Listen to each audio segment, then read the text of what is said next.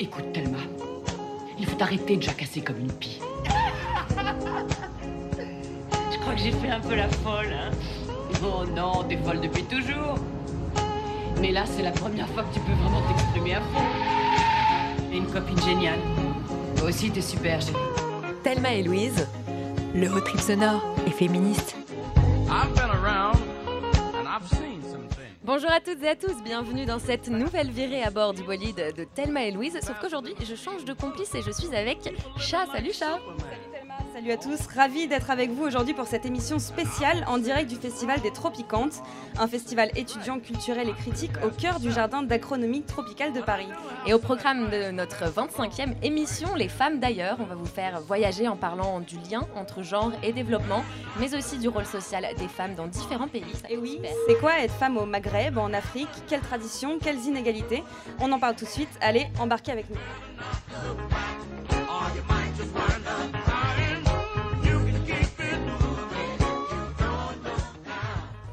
Et on est avec euh, Juliette et Agathe pour commencer, qui sont euh, étudiantes à l'IEDES, c'est comme ça qu'on dit Ouais, c'est bien ça.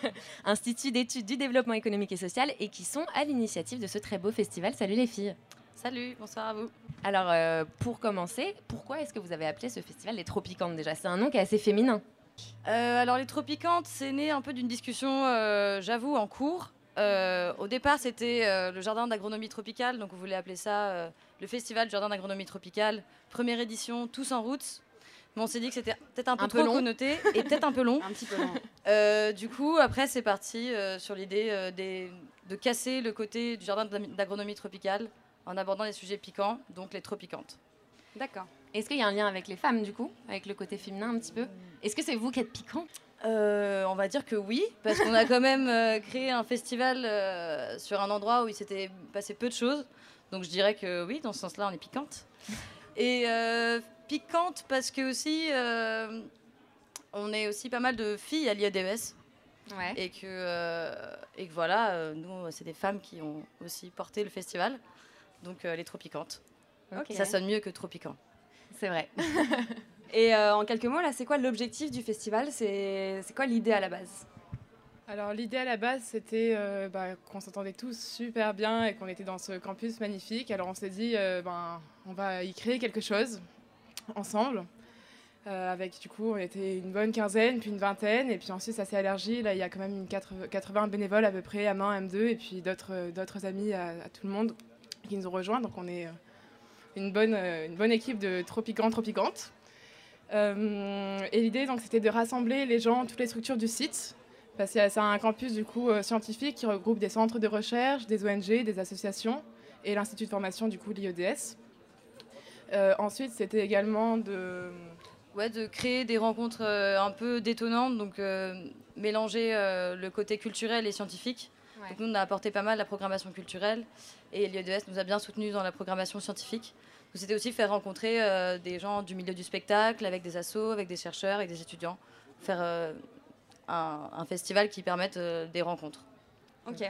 Et donc vous étudiez le développement euh, à l'IEDES, euh, et c'est très large comme notion. On peut parler de développement économique, social, du développement de telle ou telle catégorie de personnes, des minorités. Qu'est-ce qui a motivé le festival, notamment quand on voit le programme Il y a énormément d'expositions, de projections de films, d'événements, de concerts. Qu'est-ce qui a motivé? Comment vous avez choisi en fait toutes ces différentes initiatives? En fait, on a vraiment essayé de faire avec euh, toutes les personnes qui étaient sur place, les propositions, les rencontres. Euh, donc ça s'est fait euh, un peu au feeling et avec les gens qui étaient, qui étaient là, Et qui étaient motivés. Voilà, ça se fait comme ça. Et donc c'est vrai qu'il y a beaucoup d'initiatives, des choses engagées, que ce soit à la fois des initiatives scientifiques que des initiatives associatives ou artistiques. Donc voilà, ça s'est fait euh, comme ça, avec, euh, avec tout le monde. Et dans le programme, il y a, pas mal d'événements, il y a des, des tables rondes notamment qui abordent la question du genre et la question de la féminité. Il y a des films aussi, des portraits de femmes, euh, voilà, beaucoup de choses qui, qui tournent au- autour du thème de la féminité, les femmes en exil, les femmes qui viennent d'ailleurs. Pourquoi est-ce que c'était quelque chose de conscient quand vous avez monté le programme du festival de faire une programmation aussi qui parle des femmes? Comment ça vous est venu est-ce que c'est un hasard? Est-ce que c'est quelque chose qui vous intéresse particulièrement? Alors ça a été un peu de tout ça. Euh, c'est vrai qu'on a eu euh, un cours sur le genre cette année qui nous a pas mal euh, tous euh, marqués. Et euh, c'est vrai que c'est une problématique, enfin, c'est une question qu'on aborde euh, sous des angles, je trouve, qui sont pas forcément euh, traités. euh. en fait, on a voulu aborder le genre sous différents aspects, à la fois euh, avec une programmation scientifique, euh, avoir aussi différents supports, euh, que ce soit des projections ou du théâtre, ou avoir différents supports pour euh, euh, montrer cette thématique. Après, ça n'a pas été une thématique voulue centrale du Ouais. festival. Cette année, on n'a pas fait de thématique particulière. On a voulu un peu traiter de thématiques qui nous avaient plu, qui nous avaient marqué. Et ça s'est fait aussi un peu au fil des rencontres, au fil de nos affinités avec les gens qu'on a rencontrés.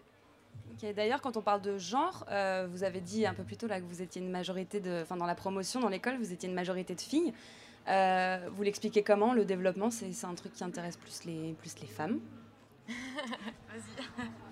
Bon, alors, on pourrait parler de l'éthique du Caire, on pourrait parler de. euh, non, je sais pas. Je, je pense que ça, ça peut être abordé tout au long de cette émission, euh, par, notamment par euh, des, des professionnels du développement. Ouais, on va en parler. comme Gaël Gillot. Euh, Mais ça fait quoi de travailler entre filles? Est-ce que ça change quelque chose? Euh, non, bah c'est sympa de travailler entre filles. Après, c'est vrai que là, par exemple, pour le festival, euh, ça a été. euh, on a quelques euh, hommes dans notre promotion, mais c'est vrai qu'ils étaient peu souvent là. Donc pour certaines choses, c'est vrai que c'est pas très pratique. Mais bon, euh, on s'entend toutes très bien et on a un très bon feeling entre nous, donc euh, ça se passe super bien. Parfait. Euh, c'est quoi le- la suite du programme après, euh, après cette émission? Qu'est-ce que vous conseillez aux gens d'aller voir ce soir? Ou entendre ou parler? Alors, après cette émission, il va y avoir la grande scène qui va commencer. Donc, il va y avoir trois groupes. Un groupe d'Afro Blues avec Bakan Sahel, un groupe de Kumbia avec Kumbia Bamba, et finir avec de l'Afrobeat avec Moon Kuti. En même temps, euh, avec euh, Ogene Kologbo aussi, il sera présent avec Moon Kuti. Et sur cette scène, il va y avoir euh, le collectif de DJ Pardonnez-nous, qui va prendre la suite euh, sur cette même scène. Et euh, ça sera tout parce que l'émission finit à 19h. Et donc à ça. 19h, ça, ce sera le temps des concerts. Got no wings to follow, my love in the morning. They are full of sorrow, those clouds that are forming. My love,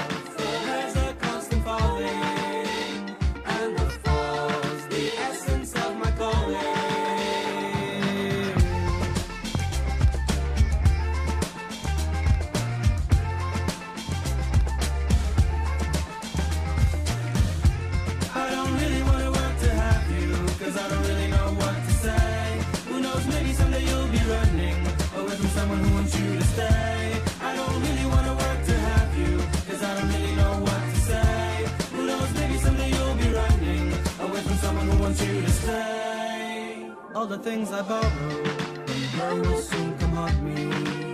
When I try to cover them up, I couldn't come clean. My fear of hers are finally falling. I'll know the day when I'll be sorry.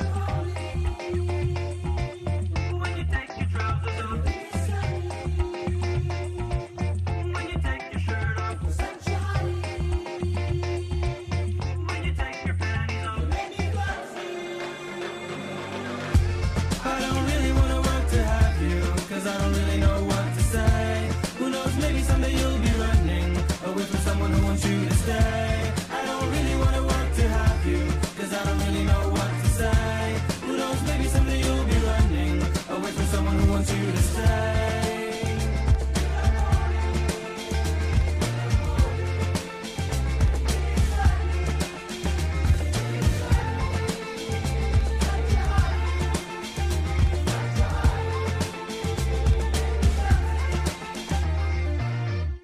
C'était le dernier single de Cristobal and the Sea, ça s'appelle Still My Phone. ça fait plaisir parce que ça donne l'impression que c'est encore l'été et ça on adore. Mon Dieu, que c'est beau. Ça, tu peux le dire. J'ai toujours voulu voyager, mais j'en ai jamais eu l'occasion. Tu l'as cette fois. Et on est toujours en direct du festival Les Tropicantes et maintenant on accueille Gaëlle Gillot, chercheuse en développement et professeure à l'IEDES. Bonjour Gaëlle. Bonjour. Alors Gaëlle, vous avez un parcours euh, très fourni. Vous êtes docteur en géographie, maître de conférences à Paris 1. Vous enseignez euh, le développement à l'IEDS. Vous êtes aussi euh, chercheuse, notamment dans le domaine de la géographie sociale et des études féministes. Vous vous intéressez par exemple à la question de l'éducation, du travail, de la place des femmes dans l'espace public, aux questions d'intersectionnalité. Et vous êtes en train aussi, je crois, de cofonder l'Observatoire marocain du genre. C'est bien ça? L'Observatoire du genre au Maroc, ouais. Ouais. Euh, comment est-ce que vous en êtes venu à travailler sur ces questions de genre? Est-ce que c'est évident quand on s'intéresse à la géographie? Euh, est-ce que le, comment le genre entre dans, dans- dans ces questions-là? En fait, c'est une, une question de, de circonstances, de recherche, de terrain. Ça, moi, au départ, je ne m'intéressais pas du tout aux questions de genre, même si j'avais une sensibilité féministe euh, depuis très longtemps. Euh, et j'ai fait ma thèse sur les jardins publics en Égypte. Et en fait, euh, dans les jardins publics en Égypte ou dans l'espace public en Égypte de manière générale, je me suis rendu compte à quel point les hommes et les femmes avaient une pratique différenciée de ces espaces. Et du coup, euh, je ne pouvais plus faire l'impasse sur l'approche euh, genrée des espaces publics.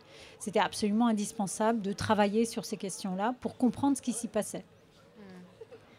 Vous avez beaucoup travaillé sur, euh, sur le Maroc. En fait, beaucoup de vos études se portent euh, sur le Maroc, sur les espaces publics marocains. Pourquoi le Maroc? Il y a un attachement particulier à ce pays-là? Alors, je ne suis pas née au Maroc. euh, ça fait très longtemps en fait que je travaille sur le monde arabo-musulman. Euh, là, c'est une histoire de rencontre, euh, d'abord au lycée avec des enseignants, euh, une histoire de rencontre avec des enseignants aussi à, l'université, et puis d'intérêt, de, sorte de fascination pour la Méditerranée de façon plus large. Et puis ensuite, on a des opportunités.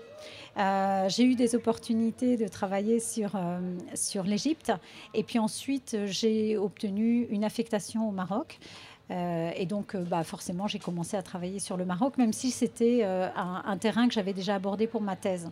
Donc, voilà, quand on est dans un pays, quand on a une affectation, bah, forcément, on travaille sur ce pays-là. Et puis, le Maroc, c'est un pays absolument fascinant euh, parce que euh, est à la fois très proche et très différent euh, de notre propre culture.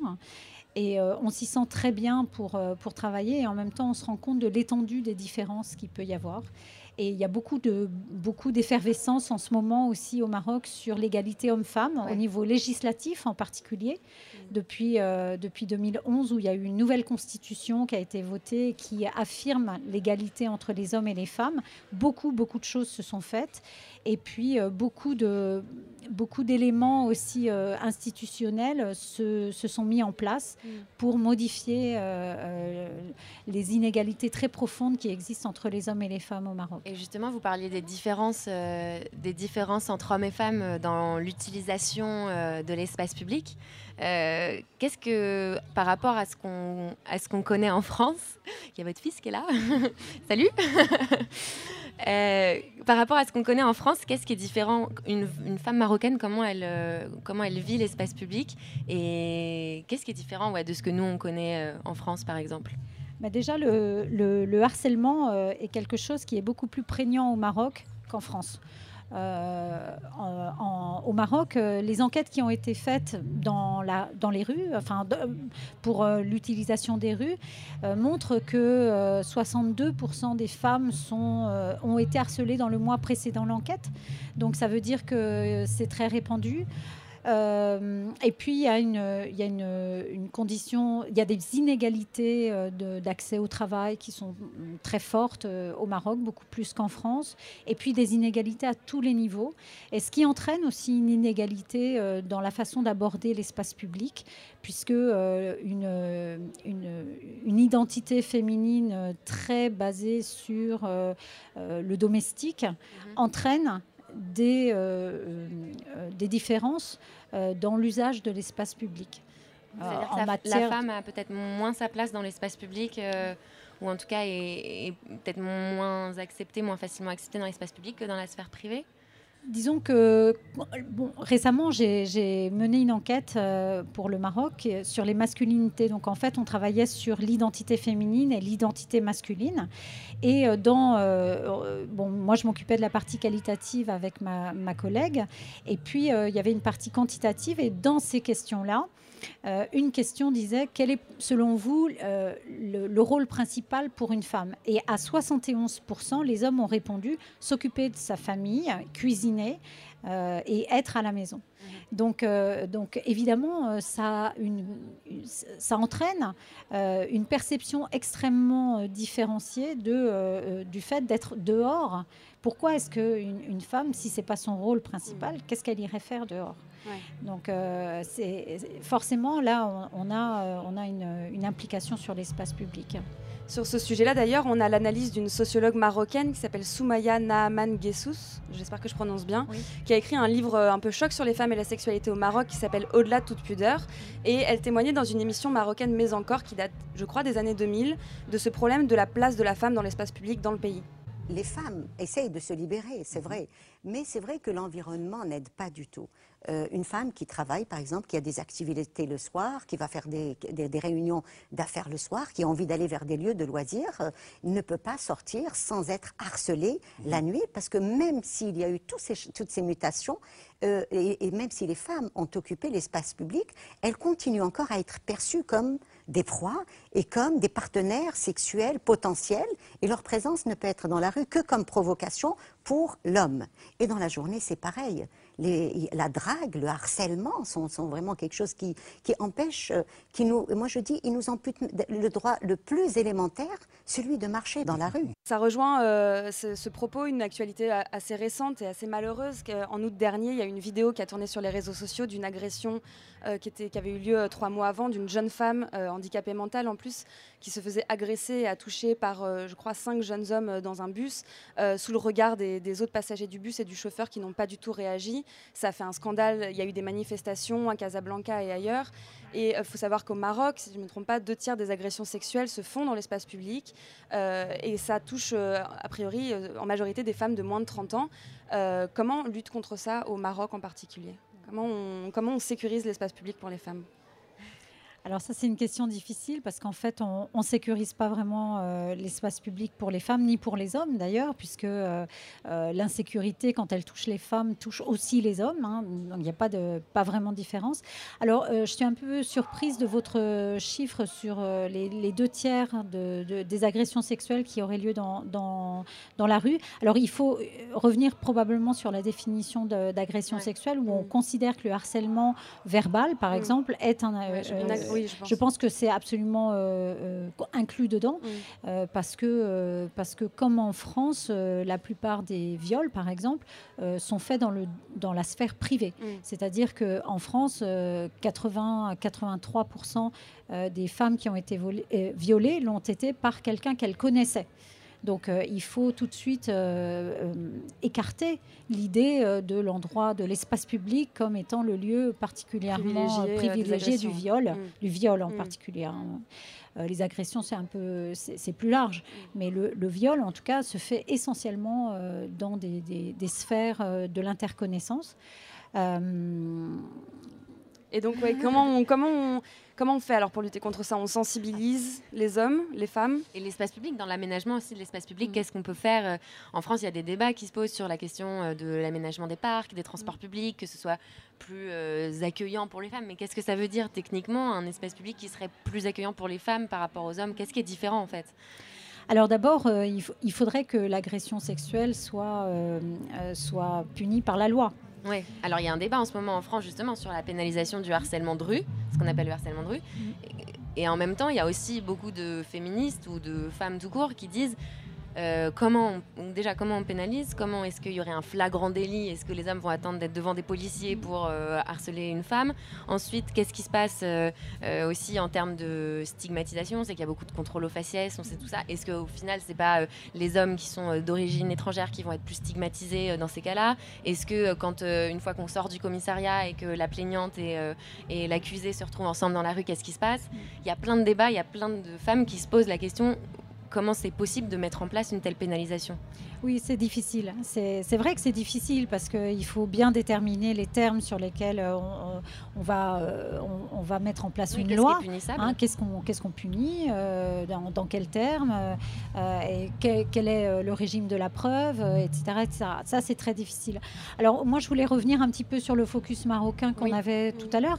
C'est-à-dire que euh, jusqu'à maintenant, il n'y a pas au Maroc de loi qui punit les, les violences faites aux femmes. C'est un- une espèce de serpent de mer. On l'attend. Euh, chaque année, au 8 mars, euh, la, ministre fa- de la solidarité des femmes annonce qu'il va y avoir une loi alors qu'elle ne vient jamais, euh, tout simplement parce euh, qu'il y a sous-jacent à euh, ce gouvernement l'idée qu'une femme qui est dans la rue n'a rien à y faire et que si elle se fait remettre l'ordre- en ordre social, c'est-à-dire harcelée, euh, pour lui montrer que sa place n'est pas dans l'espace public, c'est tant pis pour elle.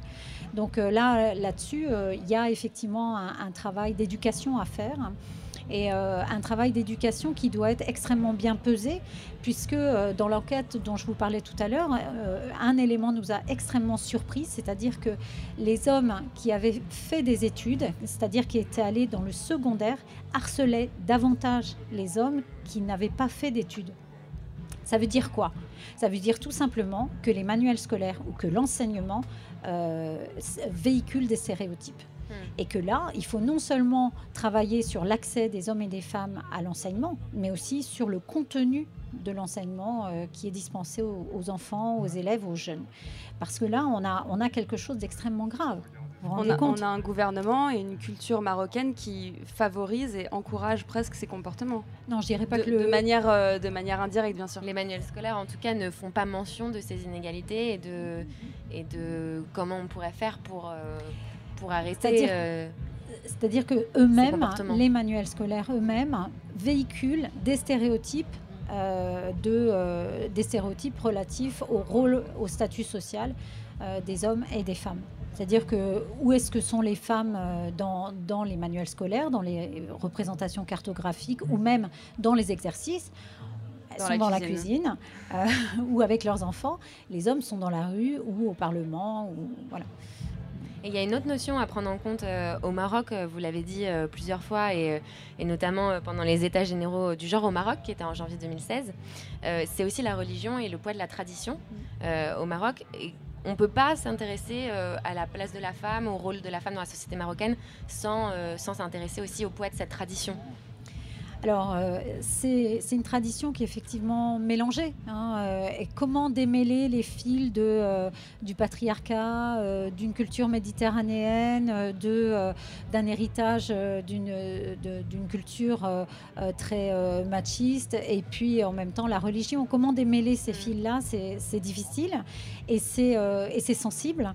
Et euh, je crois qu'il y, a y a au Maroc des féministes qui sont prêtes à, aborder ce sujet-là. Euh, euh, Soumaya euh, Narm Gessous, euh, dont vous avez passé le, son tout à l'heure, est l'une de, celles-ci. Euh, on a aussi un certain nombre de féministes qui se disent des féministes euh, islamistes ou musulmanes, qui commencent à essayer de détricoter le, Coran pour euh, trouver dans le Coran euh, des, euh, des éléments qui montreraient que euh, la, la religion musulmane n'est pas une religion euh, euh, sexiste. Donc ça, c'est des choses qui, qui se mettent en place, qui avancent, qui bougent, ça bouge dans tous les sens. et, et nous sommes dans une période extrêmement féconde de ce point de vue-là. Euh, parmi, les, notions qui sont véhiculées par la religion et par la tradition, il y a celle de la, pureté de la femme. Euh, c'est quelque chose qu'on on parlait de la femme comme, euh, comme épouse, comme bonne mère, qui s'occupe des tâches ménagères, qui reste dans la cuisine. Il y a aussi la notion que la femme doit être pure et cette idée de virginité. qu'on ne prend pas une femme si elle a déjà eu des relations sexuelles avant.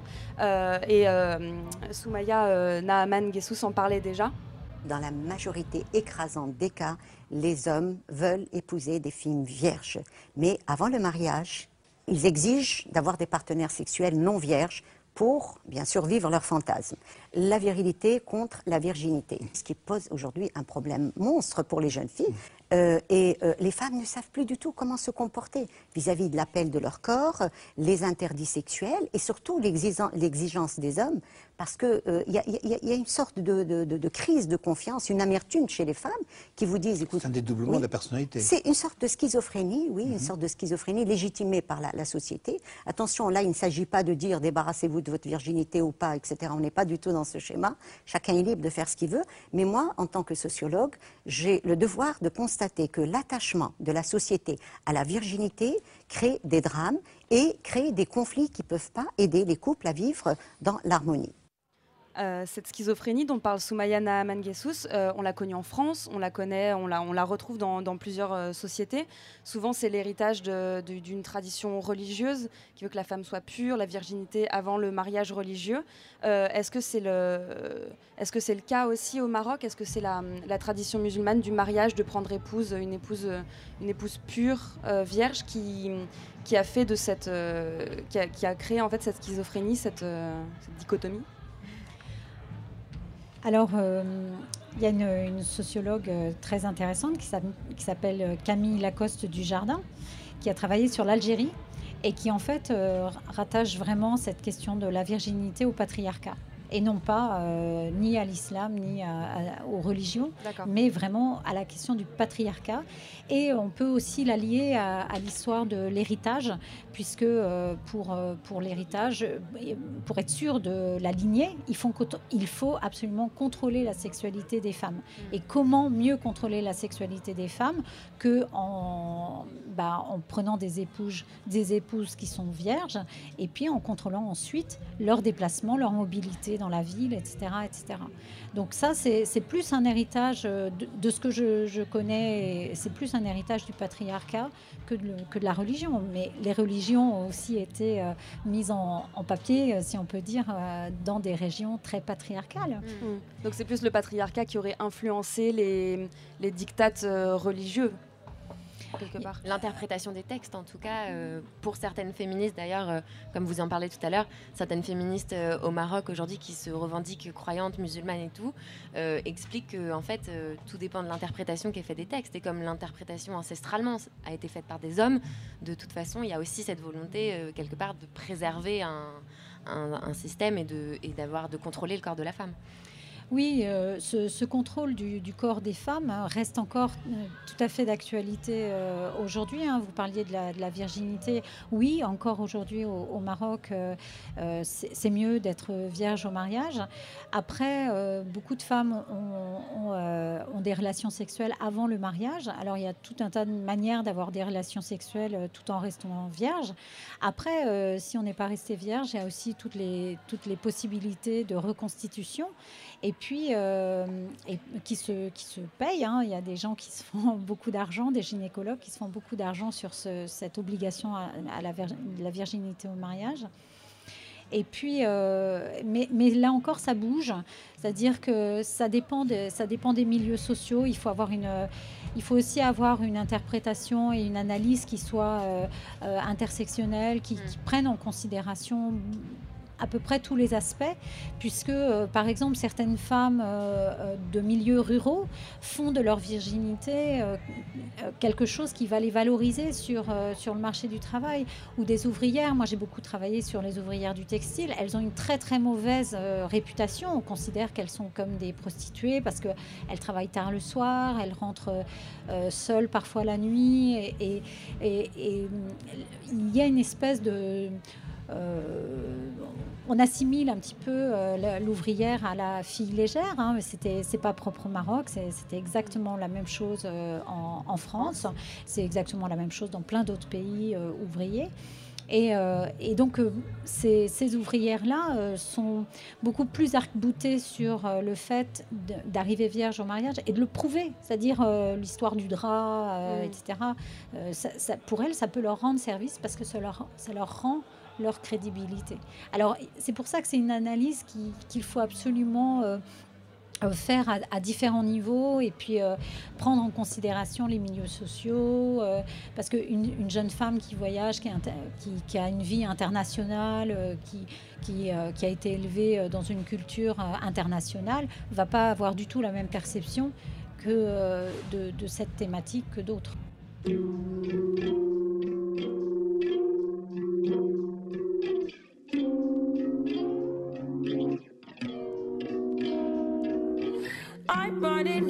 To let you know I'm really leaving and no, I'm not keeping your shit. Heard you got some new homies, got some new hobbies, even a new hoe too. Maybe she could come help you, maybe she could come lick you. After we're done, what's done is done. I don't want nothing else to do with it. Let me tell you a secret. I've been secretly banging your homeboy while you in Vegas. All up on Valentine's Day. Why am I so easy to forget like that? It can't be that easy for you to get like that. Oh no, she didn't. Oh yes, I did. Oh no, she didn't. I'll do it again.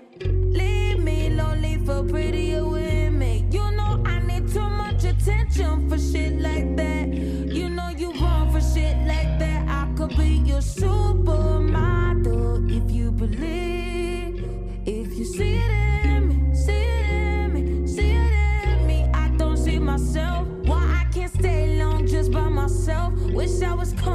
just with myself, but I need you, but I need you, but I need you.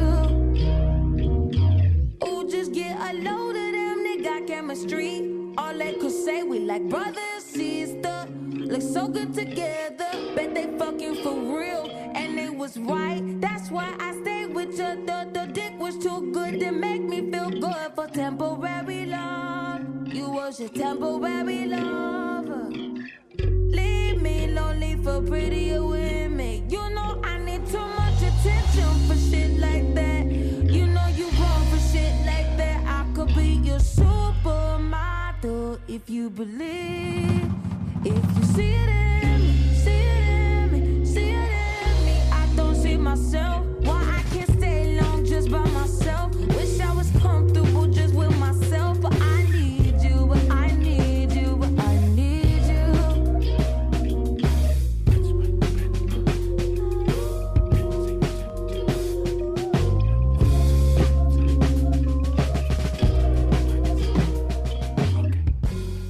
C'était la jeune rappeuse américaine SZA avec son titre euh, Supermodel, troisième extrait de son premier album qui est sorti cette année.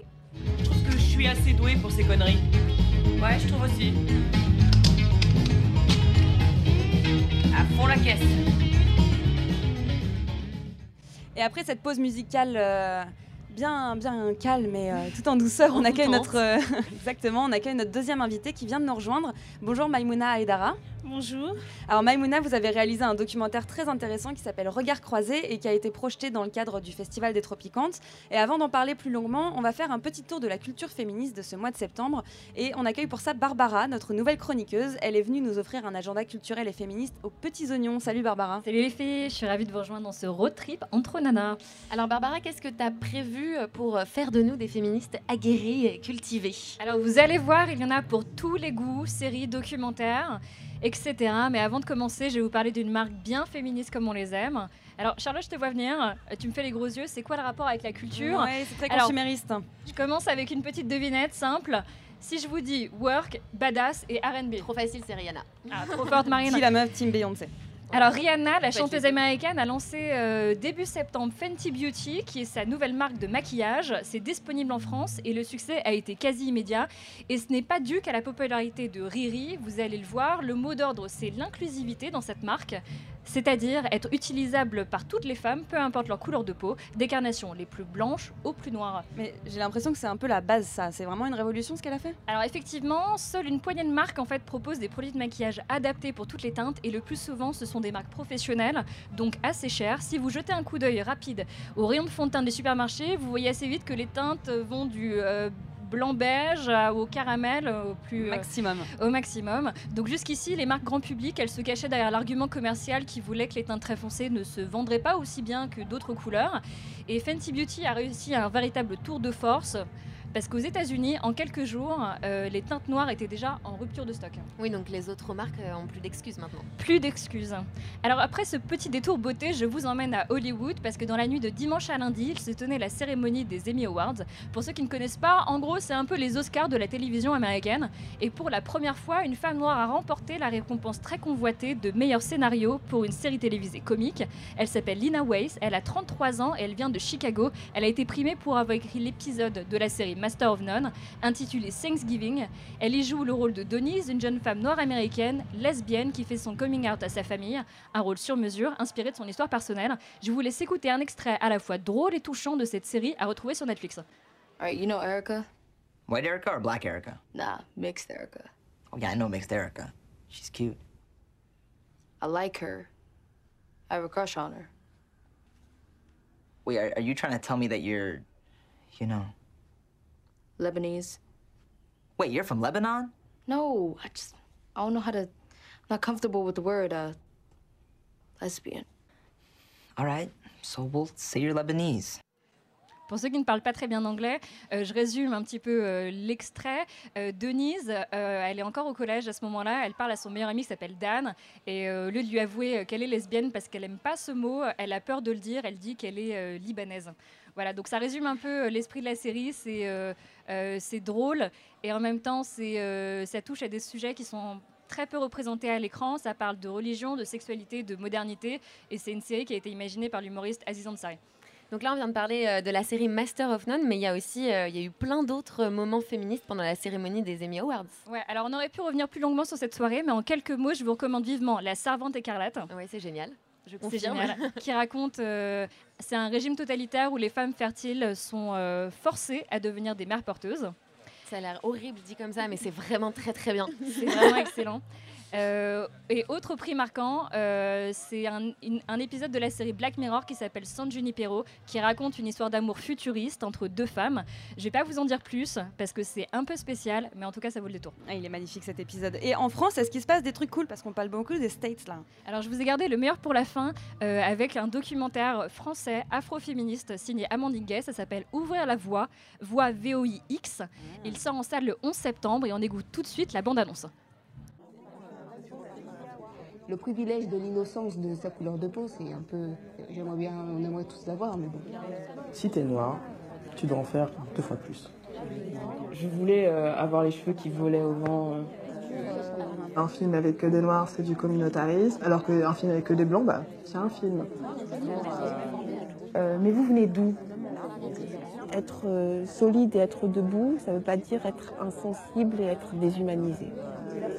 On est arrivé à un stade où là, effectivement, il est temps peut-être qu'on prenne la parole et qu'on euh, et qu'on parle pas à notre place, en fait, finalement.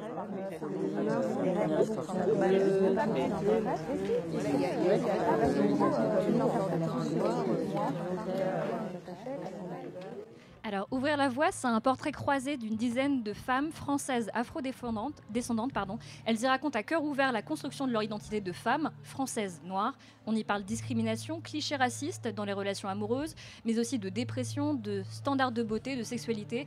En un mot, allez le voir. Je vous garantis deux heures avec des femmes inspirantes. Elles vous impressionneront toutes par leur recul sur leur vie. C'est drôle, c'est franc et ça fait réfléchir sur notre société actuelle. Merci beaucoup Barbara, ça donne très envie tous ces conseils. Euh, Gaël Gillot et euh, Maïmouna Edara qui, qui viennent nous rejoindre, est-ce qu'il y a une de ces actualités euh, culturelles qui vous a fait euh, plus envie euh, que les autres?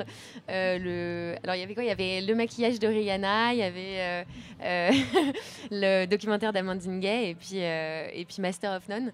Maïmouna ou, ou Gaël moi, clairement, le maquillage de Rihanna me dit bien.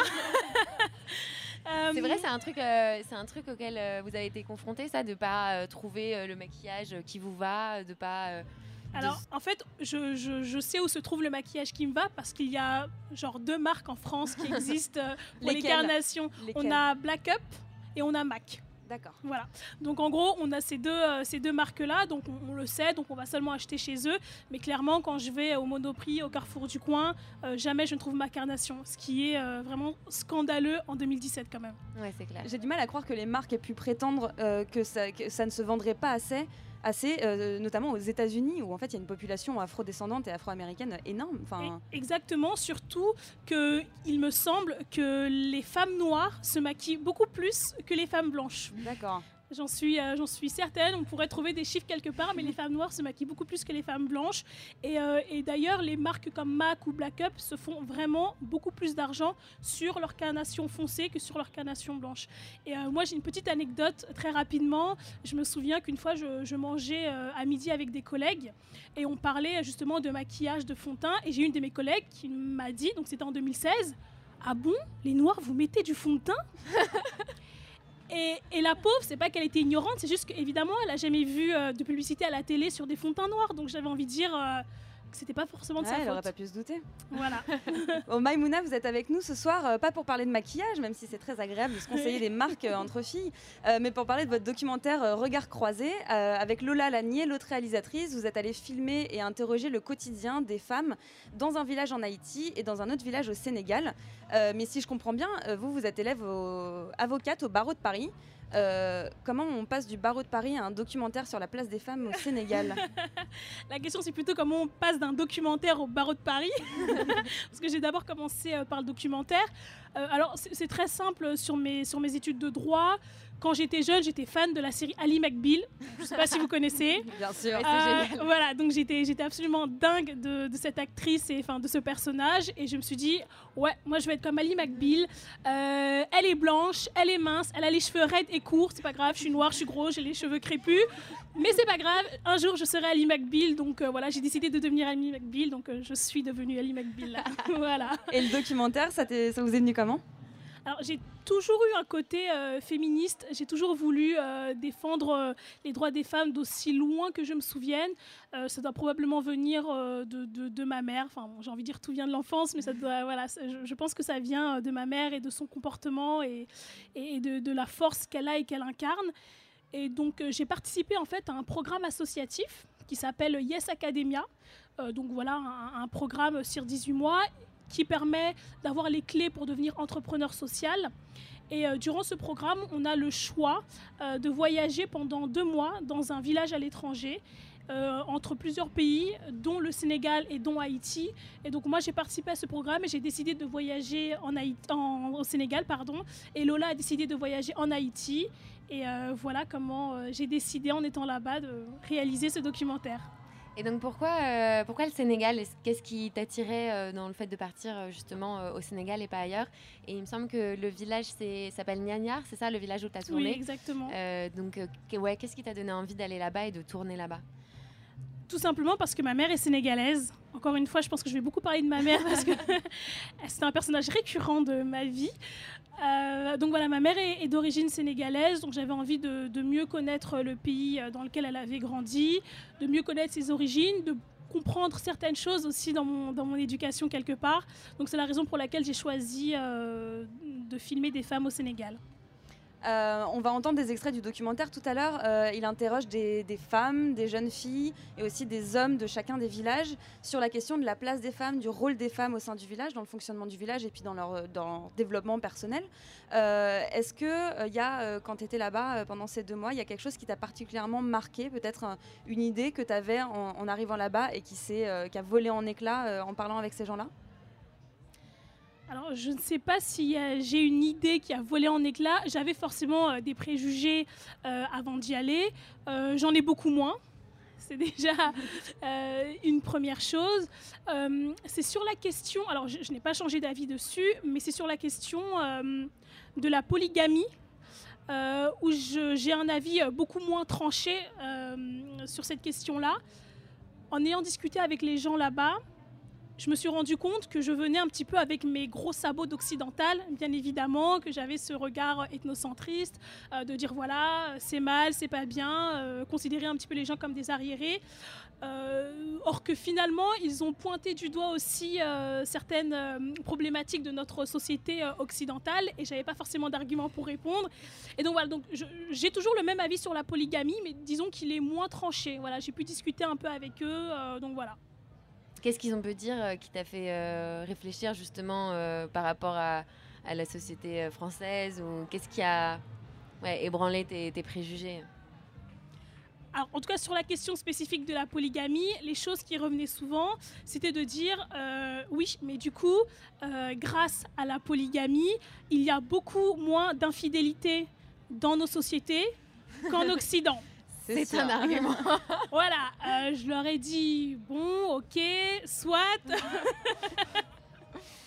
C'est- une façon de voir les choses. C'est une façon de voir les Mais du coup, à quand la polyandrie pour démocratiser l'infidélité féminine? Exactement. C'est c'est l'argument que, que je leur euh, disais d'ailleurs. Et je leur ai parlé d'un d'un village, je me souviens plus du nom, en Chine, où c'est une société euh, matriarcale et donc euh, les femmes sont polyandres. Et ils Alors étaient là, juste- qu'est-ce que ça leur a fait? Ils étaient morts de rire. Vraiment. Euh, J'aurais dû filmer ce moment-là. Ils étaient morts de rire. Ils me disaient mais non, c'est pas possible. Mais du coup, comment on sait qui est le père des enfants? Je disais bah on sait pas. Et, et chaque père s'occupe de, de chaque enfant, enfants. Parce que c'est leur enfant. Je dis mais non, mais non, c'est pas possible, Maïmouna, c'est une abomination. C'était- très drôle. Dans le documentaire euh, que tu as fait, on aborde, que vous avez fait, on aborde notamment la, question de, l'école et de la scolarisation des jeunes filles. Euh, en 2016, selon un classement du Forum économique mondial, le Sénégal était classé 133e sur 144 euh, pays en, termes d'accès à l'école pour les jeunes filles comparées aux garçons. Euh, Est-ce que tu as compris en étant là-bas pourquoi il y avait une telle réticence? Enfin, Qu'est-ce qui bloque l'accès des jeunes filles à l'école? Et est-ce que ça bouge un petit peu? Parce qu'on a l'impression, en entendant les témoignages, qu'il y a quand même de plus en plus de jeunes filles qui vont à l'école. Est-ce que, ouais, est que ça évolue et, et qu'est-ce qui bloque? Euh, Oui, ça, ça évolue bien évidemment et, et heureusement. Et aussi, il faut savoir qu'il y a une vraie différence entre ce qui peut se passer à Dakar, dans la capitale ou dans les grandes villes, et ce qu'il y a euh, dans les villages. Euh, dans le village dans lequel j'ai été, la plupart des, des jeunes filles étaient scolarisées. Mais j'ai très rapidement compris euh, la tentation des parents de ne pas scolariser euh, leurs leurs jeunes filles, tout simplement parce qu'il y a une répartition des tâches très claire et très marquée euh, dans leur famille. Euh, donc la femme et les jeunes filles, là où les femmes bien sûr, et les, et les jeunes filles de la famille doivent euh, préparer à manger, euh, aller puiser de l'eau. D'ailleurs j'ai une anecdote très drôle là-dessus, mais bon j'en parlerai plus tard. Faire le ménage, s'occuper des enfants, laver les vêtements à la main parce que le village dans lequel j'étais n'avait pas d'électricité ni d'eau courante. Et c'est très marqué, c'est-à-dire qu'un homme ne fera jamais ça, ça ne passera jamais à l'esprit euh, de, de, je sais pas moi, d'un des jeunes garçons de la famille euh, d'aller laver euh, les vêtements à la main. Voilà, c'était sa petite sœur qui lavait ses caleçons, c'est tout à fait normal. Et les, les jeunes filles, justement, m'expliquaient que quand elles allaient à l'école euh, et qu'elles revenaient euh, à midi, ben, elles devaient euh, préparer le, repas. Quand elles revenaient le soir, elles n'avaient pas forcément le temps de faire leurs devoirs parce qu'elles devaient préparer le repas, faire le ménage, aider leur maman, etc. Donc forcément, elles réussissent parfois moins à l'école, elles sont moins concentrées, elles sont plus fatiguées. Et aussi, autre facteur déterminant, c'est la place du mariage dans la société sénégalaise en tout cas. C'est très important de se marier, c'est très mal vu de ne pas se marier et de passer un certain âge, euh, type 23-25 ans, et de ne pas être marié. Et donc, au bout d'un moment, entre continuer ses études et se marier, le choix est vite fait, ou du moins s'il n'est pas fait, c'est pas grave, les parents euh, vont, vite prendre euh, votre choix. ouais. Donc, euh, donc voilà, c'est une des raisons euh, pour lesquelles les filles sont moins scolarisées, mais bien évidemment, ça change. Encore une fois, euh, dans le village dans lequel j'ai été à Gnagnard, pratiquement toutes les euh, petites filles étaient scolarisées. hein. Et, euh, et justement, on voit aussi dans le documentaire que même quand elles sont scolarisées, et même quand elles font des études, et même quand elles ont plus tard un travail, de l'ambition, etc., euh, ces femmes-là qui, sont, euh, ouais, qui sont ambitieuses et qui ont réussi, tu parlais de l'importance du mariage, au final, après, elles font peur aux hommes et elles trouvent pas de mari. Et ça, c'est pas très bien vu non plus. On va écouter le son d'un enseignant, Mamadou, qui en parle. Ces femmes-là qui ont soi-disant réussi, qui ont quand même gagné quelques galons au niveau de la société sénégalaise, ce sont des femmes souvent qui ont des problèmes euh, pour trouver des maris. Ce sont des femmes d'abord que les hommes euh, hésitent à aborder, il faut le reconnaître, vu leurs conditions euh, sociales. J'ai remarqué aussi beaucoup de ménages qui cassent, même les femmes qui arrivent à trouver mari. J'ai remarqué beaucoup de divorces. En fait, euh, une femme éduquée, ça fait peur aux hommes. C'est quoi Quand on fait des études, on, d'un coup, on est trop, on est trop impressionnante et puis menaçante pour l'équilibre du couple. Exactement, on est menaçante pour l'équilibre euh, euh, du couple vu par la société, en tout cas par la société euh, sénégalaise. J'ai organisé une diffusion du documentaire cet été à Dakar et j'ai discuté avec des femmes qui avaient fait des études. Donc il y avait une infirmière, il y avait une sociologue, il y avait une éducatrice spécialisée et on, discutait avec, avec leurs collègues hommes hein, sur ces questions-là. Et elles nous disaient qu'elles avaient elles-mêmes dans leur propre couple des problèmes parce qu'elles avaient euh, un travail comme leur mari, euh, que avant de rencontrer leur mari, leur mari savait qu'elles avaient fait des études et que donc forcément un jour elles allaient euh, trouver un travail, mais qu'ils avaient du mal à concevoir le fait qu'elles ne pouvaient plus remplir leurs tâches de femme comme les autres femmes qui ne travaillaient pas. C'est-à-dire que euh, une chose très drôle que la- l'assistante sociale m'a dit. euh, elle nous a dit, voilà, mon mari n'est pas content parce que quand je rentre le soir à la, quand il rentre pardon le soir à la maison, je ne suis pas là pour lui ramener son verre d'eau. Alors j'ai rigolé, j'ai dit mais comment ça? Enfin je veux dire il peut aller se servir au robinet, je ne sais pas. Et en fait elle m'expliquait que dans la société sénégalaise, la femme euh, doit être quelque part soumise à son mari et quand, quand son mari rentre du travail, il fait chaud, il est fatigué. La première chose qu'il faut faire, c'est lui enlever sa veste et lui ramener un verre d'eau. Et que la plupart des femmes sénégalaises font ça. Et je lui ai dit, mais étant donné que vous aussi, vous étiez au travail, bah, vous aussi, vous avez chaud, vous aussi, vous avez fatigué, peut-être que vous aussi, vous voulez un verre d'eau. Et là, tout le monde se met à rire dans l'assistance parce que c'était juste euh, pas envisageable. Et voilà, donc, elle m'expliquait qu'elles avaient souvent des conflits avec leur mari parce qu'elles n'étaient pas aussi présentes que des femmes qui travaillaient pas, ce qui est tout à fait logique, mais ça les dérangeait. C'est-à-dire, euh, je suis contente d'avoir une femme cultivée, mais bon, j'aimerais bien quand même euh, qu'elle soit là pour s'occuper des enfants, faire à manger et quand même me donner mon verre d'eau en arrivant le soir. Quoi. Ouais, faut, faut savoir tout faire, quoi. Exactement, il faut se dédoubler. Gaël, Gaël Gillot, euh, on retrouve ce rejet des femmes éduquées euh, au Maroc? Ou en tout cas qui travaillent euh, beaucoup. Alors, l'éducation, non, non, au contraire, euh, être, euh, être éduqué, euh, avoir un bon diplôme, un diplôme universitaire, c'est une plus-value évidente sur le, le marché du mariage. Euh, ah bah oui. C'est un atout, euh, ça s'ajoute à la dot, Oui, quoi. oui, ça, Mm. ça- c'est un atout. euh, avoir une femme qui a fait des études, c'est quand même très très bien. Par contre, après, si elle travaille, effectivement, c'est là que les problèmes commencent. Donc en fait, le diplôme, oui, mais pas euh, mettre en application ce qu'on a appris à l'école, quoi. C'est ça. Bah, bon, après, ça dépend de ce qu'on disait tout à l'heure. hein, Ça dépend Ouais, ce qu'on ouais. a appris à l'école. Mais globalement, euh, ce qu'on a observé, c'est que le fait de travailler ne décharge absolument pas des tâches domestiques. C'est-à-dire que les femmes qui travaillent euh, ont dans la semaine à peu près le même nombre de- d'heures de, travail domestique que celles qui ne travaillent pas. Ouais, donc ça fait des doubles journées Ça fait énormes. des journées énormes. Ouais. Mm. Et souvent, euh, un certain nombre de femmes euh, euh, préfèrent, euh, au bout d'un certain temps, et en particulier à l'arri- à l'arrivée du premier enfant, arrêter de travailler.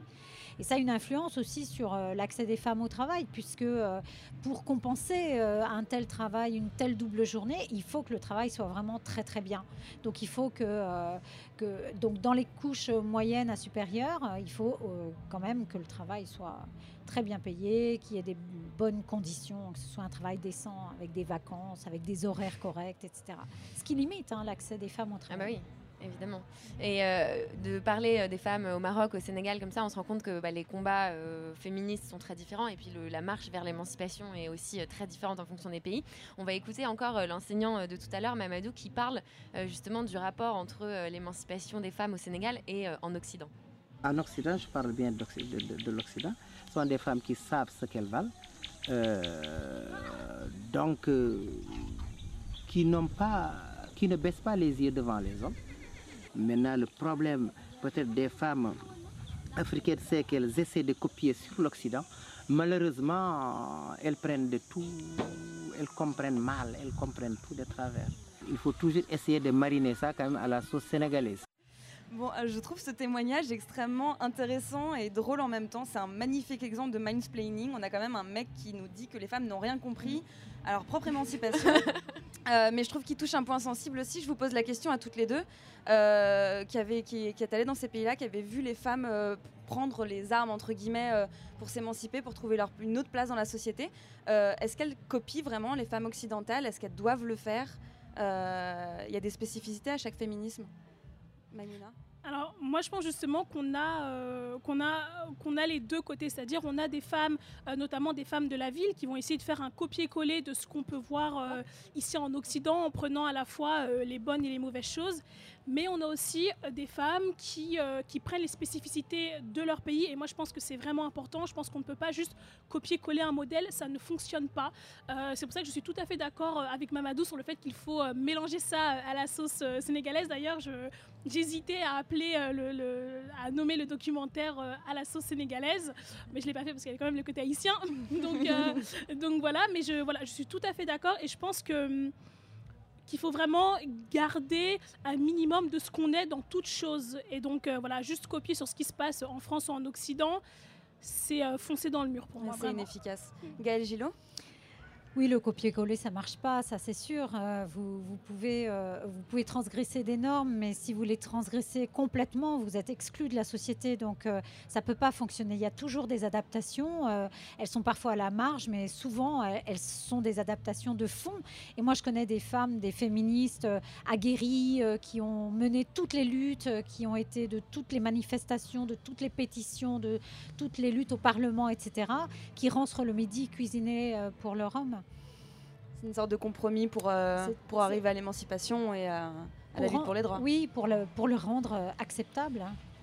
Et justement, on va donner euh, la parole aux hommes pour cette dernière partie d'émission.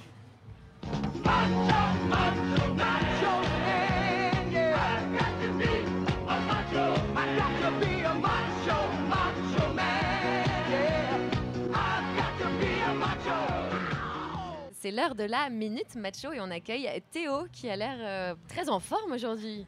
Salut Thelma, salut chat, mesdames, monsieur. Alors oui, le soleil brille, hein, on est entouré d'arbres, les oiseaux chantent, hein, on prône l'égalité et le bonheur et le partage et blablabla et blabla. Ça va pas. Alors désolé de ternir le tableau, non mais moi là je peux plus me taire. On nous bassine à longueur de journée avec l'égalité homme-femme dans le travail, hein, l'égalité salariale, la parité. À quel point l'homme écrase la femme? Non mais stop, c'est trop facile. hein. Je crois qu'on oublie que pour pas mal de jobs, on n'a pas trop intérêt à être un homme. Ah bah là on vous entend moins gueuler, c'est sûr. hein. Alors voilà, petite liste non exhaustive des métiers dont la jante masculine est, disons, très minoritaire, voire même exclue. On commence très- simple. Sage-femme. Ah oui. hein. Et- non, et d'ailleurs, beaucoup de métiers médicaux, hein. aide-soignante, hein, on peut même dire infirmière, il y a très peu d'infirmiers. voilà. Alors, les métiers de la beauté. je connais pas beaucoup d'esthéticiens, je connais pas beaucoup de maquilleurs, alors que je suis sûr et certain que ça intéresserait un paquet d'hommes. ok Bon, les coiffeurs, ça, ça reste euh, bon, une exception, mais bon, on sait tous pourquoi. Alors oui, babysitter. Non, vous connaissez la douleur d'être un jeune ado de 14 ans et d'entendre au téléphone Ah non, mais c'est très gentil, mais on serait plus rassur- rassuré si, si une fille gardait nos enfants. Eh ben, ça fait mal. bah oui, ça fait mal. Mais je suis d'accord. Bah voilà. Et enfin, non mais là, pas des moindres, hein. Première dame de France. Ah Ah bah ouais. Ah oui, non, dans le pays des droits de l'homme, hein, des lumières, de la lutte sociale, du mariage pour tous, c'est bla- On est quand même pas prêt de voir un premier homme de France, quand même. Voilà. Ça c'est vrai. Ah bah on va oui, ah commencer bah. par voter pour une femme et puis après on verra. Enfin, quand on voit ce qu'on nous propose. Alors, oui, non, mais. Non, mais vous vous dites sûrement pourquoi il nous raconte tout ça Qu'est-ce que ça lui fout, quoi Eh ben, comme vous le savez, nous sommes dans un monde où la révolte est souvent bien égoïste. Je vais donc vous raconter mon histoire. Avec mon pote Nono, on voulait monter une petite start-up. Hein, un truc révolutionnaire, un d'homme de ménage. Mais au début, tout se passe nickel. On parvient à cacher notre identité. Beaucoup de partenaires sont intéressés. hein. Ah, Mais quand vient l'heure des entretiens, bizarrement, plus personne n'est disponible. Ah non, mais on a tout essayé. hein. Même de, venir déguisé aux entretiens. Le souci, c'est que Nono, il a une pilosité assez abondante. Du coup, on s'est fait cramer direct. Mais on a quand même tout essayé. Bref, tout, ça, c'est pour dire qu'on a ouvert une plateforme d'entraide hein, euh, pour tous les mecs dans la merde, euh, victimes de ce fléau. Alors, je sais qu'on est nombreux, les gars. Donc l'adresse c'est moi aussi je peux être femme de président.com. Donc on vous y attend et on lâchera rien. hein. On vous soutient les gars. Merci beaucoup Théo pour cette belle vision euh, masculine de notre société. Et c'est vrai que les hommes sont exclus eux aussi de certaines opportunités économiques. à et c'est certains terrible. endroits, oui, oui, oui. Moi, quand on voit les salaires moyens des infirmières, des aides-soignantes, les heures qu'ils font, etc. Oui, mais c'est des métiers de vocation. Je hein, sais, voilà. Bien sûr, allez. Je sais pas si ça donne très envie quand même. On va finir sur, euh, sur cette note très positive. Et merci à tous euh, d'être, euh, de nous avoir écoutés pour cette 25e émission de Thelma et Louis. C'était un plaisir de l'animer au cœur du Festival des Tropicantes. Merci à Juliette et Agathe de nous avoir euh, invités. Merci à tous d'être venus. On remercie ouais, Gaël Gillot et Maimouna Aïdara d'avoir été avec nous aujourd'hui euh, et d'avoir répondu à nos questions. Merci Barbara, merci Théo pour ce moment de, de militantisme. C'est l'heure, je crois, d'aller chercher une bière et d'aller assister aux Oui, différents et merci concerts. Hugolin à la réalisation, bien sûr. bien sûr. Sans qui on ne serait pas là à regarder tous ces fils. Et on vous invite tous à aller prendre quelques photos devant le vagin géant qui a été brodé juste Très derrière le important, studio. le vagin géant là-bas. Voilà. Merci à tous. Bonne soirée. Right. I'm pretty fast myself. But I do have some advice to pass along right here